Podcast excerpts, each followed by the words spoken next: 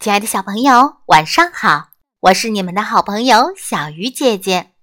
今天要为大家讲的故事叫做《小饿狼喜欢他的零食妈妈》。爸爸妈妈要上班去了，小饿狼呢就会到他的零食妈妈家去。零食妈妈把小饿狼照顾得很好。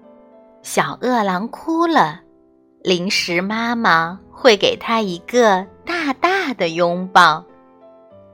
小饿狼冷了，零食妈妈会给他戴上暖和的小帽子。他们还会一起去森林里散步。和零食妈妈在一起，小饿狼玩的真开心啊！散完步，小饿狼和零食妈妈一起回到家里，他有点累了。下午四点，零食妈妈为小饿狼准备了一顿美味的点心。零食妈妈可真是个超级棒的好妈妈，但是要小心哦，不要做蠢事。不然，零食妈妈会生气的。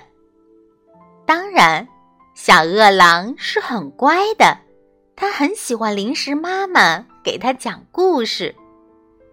爸爸妈妈下班了，小饿狼给了零食妈妈一个大大的亲吻。明天见，零食妈妈。小鱼姐姐讲故事，今晚就到这里了。祝小朋友们晚安。